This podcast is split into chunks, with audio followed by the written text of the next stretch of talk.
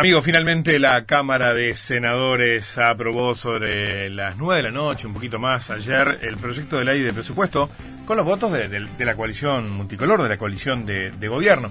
El texto tiene que volver a diputados, que va a considerar las modificaciones realizadas en la Cámara Alta. Considerar es una formalidad, en definitiva, hay acuerdo para, para votar prácticamente que sin, sin abrir una discusión en este, en este sentido esas modificaciones. Eh, el Senado votó entonces con la oposición del, del, Frente Amplio este proyecto, más allá de acuerdos puntuales en, en algunos artículos, como hemos estado recorriendo en estos días. Eh, está con nosotros Alejandro Sánchez. Buen día, ¿cómo le va? Buenos días, es un gusto estar en contacto con ustedes en la mañana de hoy. Del mismo modo, Sánchez, muchísimas gracias. Eh, bueno, no, no hubo sorpresa finalmente. Los cambios introducidos en el Senado y que obligan que vaya el proyecto ahora a, diputados, lo hacen contemplando aspectos que podían haber quedado pendientes de diputados, pero que en esencia no recogen aspiraciones de la oposición.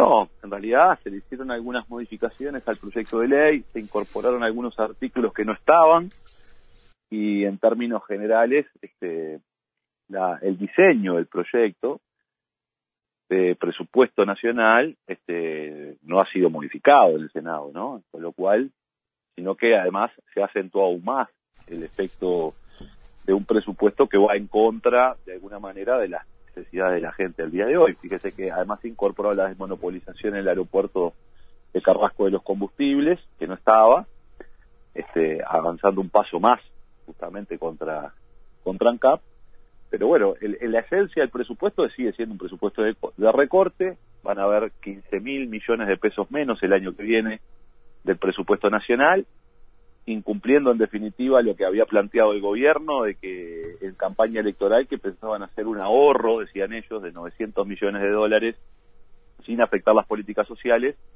Bueno, lo que ha quedado demostrado en este presupuesto es que lo que se afectaron son las políticas sociales. Ustedes hicieron, ustedes hicieron un una declaración conjunta de bancada de senadores y diputados en la de, senadores ayer este en, el correr del día donde donde entienden que este proyecto agrava la situación económica y social del país que recorta importantes asignaciones de, de recursos públicos que se articula un importante conjunto de políticas públicas entienden y dicen genera beneficios para una pequeña minoría social. De qué hablan en esto bueno lo que se está haciendo en este presupuesto y además no tendría nada que ver con el presupuesto, para poner un solo ejemplo de esto, es otorgarle un negocio a las empresas transnacionales privadas que hoy es de ANCAP, por ejemplo, con la desmonopolización de combustibles en todos los puertos de, del Uruguay y en los aeropuertos. Recordemos que ANCAP, el negocio de búnker, se ha fundamentado esta medida eh, en la idea de que la venta de full oil era una venta marginal para ANCAP y que ANCAP estaba vendiéndole todo el puloy a las pasteras y que por tanto no podía abastecer la, el, abastecimiento, digamos, de, buques en el puerto de Montevideo. Pero el artículo finalmente lo que establece es la libre importación de combustibles en todos los puertos del país y no solo de Puloy, sino también del gasoil marino. Con lo cual estamos hablando de una línea de facturación de ANCAP que solo en el caso de los puertos, el gasoil marino más el full oil, estamos hablando aproximadamente de unos 160 millones de dólares anuales. A esto hay que sumarle los 143 millones anuales de facturación que tiene ANCAP hoy en el aeropuerto de Carrasco. Es decir, que estamos hablando de que se le está ofreciendo un negocio a empresas privadas que son transnacionales para que puedan ingresar, quitándole una ventaja competitiva a la empresa pública ANCAP, de 300 millones de dólares anuales que todos sabemos que va a crecer, porque, por ejemplo, la demanda de buques en el puerto de Montevideo o en otros puertos va a ser mayor, porque vamos a tener una nueva planta de celulosa, van a venir más buques, y además si el puerto de Montevideo llega a los 14 metros de dragado, va a ser la última estación de servicio del Atlántico Sur para los portacontenedores, los Maxi Panamá, los que están pasando por el nuevo canal de Panamá, con lo cual ahí estamos hablando de un volumen de negocio más alto, pero estas empresas que se van a instalar no van a hacer ninguna inversión, porque además se establece que ANCAP arriende su infraestructura, porque si usted va a vender combustible en el puerto de Montevideo, tiene que construir por lo menos un tanque para guardar su combustible. Bueno, no va a necesitarlo, porque ANCAP se lo va a arrendar. Entonces, en definitiva, lo que estamos haciendo es quitándole una ventaja a nuestra empresa pública ofreciéndole ese negocio a los privados. Hoy ya hay una empresa española que ha comprado Petrobras en Uruguay, que ha comprado sus 88 estaciones de servicio, que se llama DISA, esa empresa española, que se puede visitar la página, que con bombos y platillos anuncia esa empresa que se instala en Uruguay en estas 88 estaciones de servicio, pero que además ingresa en el negocio de búnkers en el puerto de Montevideo y en el aeropuerto de Carrasco. Alejandro, perdóname, eh, en el comunicado que sacaron sacó la bancada de senadores ayer, también se habla de inconsistencias graves en la formulación del presupuesto y con la consolidación de importantes eh, niveles de pérdida de salario para los trabajadores. Y justamente uno de los títulos que hoy tiene este, eh, esta aprobación del presupuesto de ayer es el artículo cuarto y la posible eh, conflictividad laboral que se va a, desatar a partir de su aprobación y la pérdida de salario de los trabajadores públicos. Eh, ¿Cómo ven que también este presupuesto puede afectar a los privados? A los trabajadores privados. A los trabajadores privados los afecta de alguna manera. El presupuesto es muy inconsistente por varias razones. Entre ellas que si uno, según la meta indicativa del déficit fiscal que plantea el gobierno, supongamos que lo que dice el gobierno va a llevarlo adelante entonces yo sumo todos los gastos del presupuesto quinquenal que están establecidos en el presupuesto y si yo sumo, si se ejecuta todo eso que está ahí, el déficit fiscal es mayor, no es menor, hay que plantear el gobierno. Entonces, por eso colocaron el artículo 7 que faculta al Poder Ejecutivo hacer, poner otros topes. Esto quiere decir que van a seguir recortando el presupuesto después del Parlamento. Porque ellos saben que si ejecutan lo que están diciendo, este, el déficit que ellos tienen proyectado va a ser más amplio. Es en primer lugar. Eh, pero, en segundo lugar, sí. Sí, Sánchez, permítame solamente abrir un paréntesis en esto. Y, estamos en, escenarios supuestos, pues de eso se trata el presupuesto, ¿no? Eh, eh, esto lo, lo, lo, abordan en el entendido que se incrementen los ingresos este, por parte del, del Poder Ejecutivo para hacer frente a esos, a esos recursos. Ustedes, sobre todo, están cuestionando también los escenarios, las proyecciones en cuanto a crecimiento e ingresos para el Estado.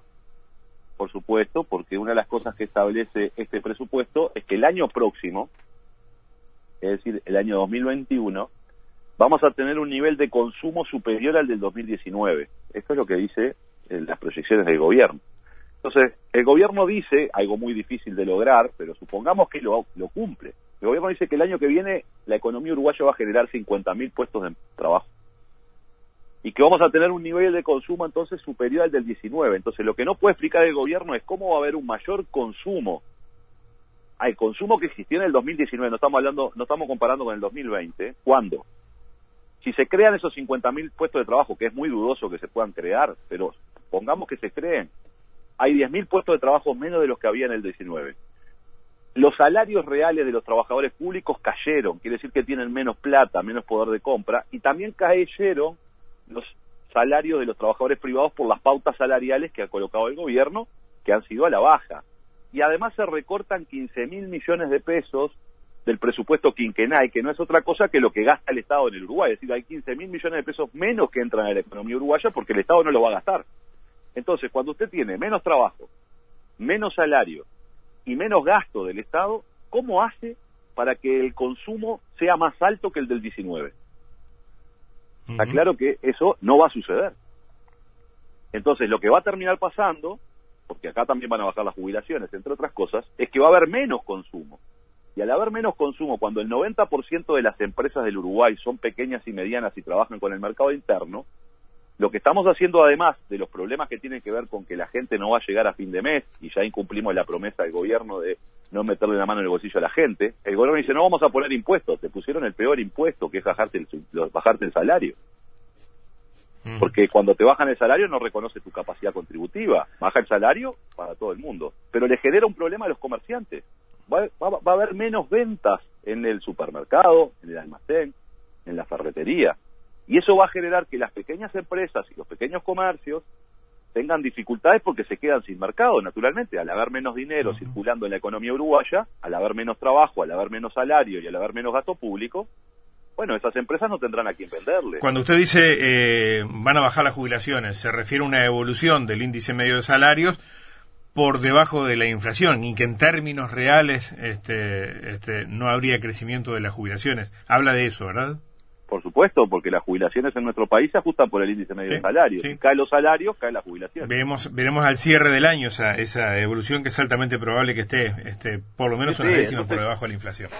Eso se va a dar ahí y a esto hay que sumarle que ya hubo un incremento de impuestos porque cuando tú comprabas con la tarjeta de débito tenías un descuento de dos de cuatro puntos de IVA, si ahora tenés de dos, quiere decir que pagás dos puntos más de IVA. Un incremento de las tarifas que se va además ahora se ha anunciado que va a incrementar más las tarifas. Entonces, el costo de vida sube, el dinero de la gente cada vez vale menos, cada vez hay menos trabajo, además pasó la pandemia, ¿no? Para agregar más problemas al país. Entonces, todas estas situaciones es muy difícil, es demasiado optimista que el gobierno diga que va a crear 50.000 puestos de trabajo el año próximo. No hay razones que evidencien eso porque tampoco hay razones eh, en el mercado internacional, porque vamos a un mercado internacional que tiene enormes problemas para recuperarse el año próximo, donde ha crecido el proteccionismo, donde van a cambiar las pautas de consumo probablemente después de lo que ha sido el efecto de la pandemia en el mundo, donde seguimos teniendo restricciones de acceso a algunos mercados, y aquí lo que estamos haciendo además afectando en el presupuesto nacional, afectando a todos los institutos, por ejemplo, que tienen que ver un componente muy importante con las exportaciones, desde Uruguay 21, donde se recorta sustantivamente su presupuesto, pasando por el INEA, pasando por el Instituto de la Semilla, por el Plan Agropecuario, es decir, todos aquellos institutos que están centrados en la transferencia de tecnología, de capacidades y de certificaciones para que, en lo, que tiene que ver en lo fitosanitario, para que el Uruguay pueda seguir colocando su producción agropecuaria en el mundo en niveles preferenciales, se recortan en el presupuesto quinquenal. Entonces vamos a tener menos transferencia de tecnología al sector agroexportador, vamos a tener menos capacidades de innovación. Entonces, el frente internacional, que es el otro marco, ¿verdad? Es decir, tenemos el mercado interno que abarca ese 90% de empresas y el 10% de las empresas del Uruguay que son exportadoras van a tener más dificultades por el por cómo está el mundo y mm. porque no estamos generando nosotros nuestra institucionalidad pública está siendo resentida. Sí, ahora senador, eh, eh, esos supuestos, esas proyecciones, escenarios que se plantea el Poder Ejecutivo hacia adelante, eh, que, usted cuestiona, que lo han hecho también algunos analistas privados al considerarlos excesivamente optimistas, son eso, supuestos y proyecciones. También son supuestos los escenarios que plantean ustedes, pero son graves, ¿no? Los niveles de indigencia, pobreza y desigualdad se agravarán en los próximos años, dicen ustedes en el documento conjunto de ayer. Sí, este, en realidad hay un informe del Instituto de Economía de la Universidad de la República que ya ha marcado que han caído por debajo de la línea de pobreza 100.000 compatriotas en lo que va este año debido a que... A la coyuntura pandémica que estamos A la coyuntura pandémica y de que el Uruguay en definitiva no ha puesto recursos suficientes para asistir a las empresas y a las familias en esta pandemia. Entonces, evidentemente estamos en un escenario de agravamiento de la pobreza debido a estas restricciones este, y en donde además a esto se le suma recorte presupuestal en las áreas más importantes que tienen que ver con esta situación. Fíjese lo siguiente, se le recortan a ACE 2.140 millones de pesos el año que viene. Y ACE acaba de tener un aumento de su matrícula de casi 68.000 personas que se han este, asociado a ACE, a ACE muchas de ellas, por supuesto, que han perdido su trabajo y por tanto van a ACE, ¿verdad? Naturalmente, u otras que, para no tener que hacer los copagos, debido a que están en una situación de difícil laboral, bueno, se pasan a ACE donde tienen medicamentos gratis. Entonces, no es sostenible que ante un incremento, ¿verdad?, de, de, la, de los socios, de los beneficiarios de la principal mutualista del Uruguay, que es ACE, este, podamos brindar un mejor servicio recortándole el presupuesto. eh, senador Sánchez, eh, tengo, tengo que cerrar ya, tengo que ir a una pausa. Eh, eh, esto va a pasar a diputados seguramente ya la semana próxima y ya no, no, no, no hay cambios. Eso ustedes lo tienen claro, son conscientes, ¿no? Sí, sí, diputados es la tercera cámara. Por tanto, lo que tiene que hacer ahora es aceptar las modificaciones presentadas por el Senado de la República y darle aprobación al presupuesto y para eso la, coalición de gobierno tiene mayorías para hacerlo. O sea que lo que va a pasar ahora en la Cámara de Diputados es un trámite de carácter administrativo. Este, el presupuesto es el que se acaba de aprobar en el Senado de la República. sin duda. Senador Alejandro Sánchez, gracias por hoy, la seguimos. ¿eh?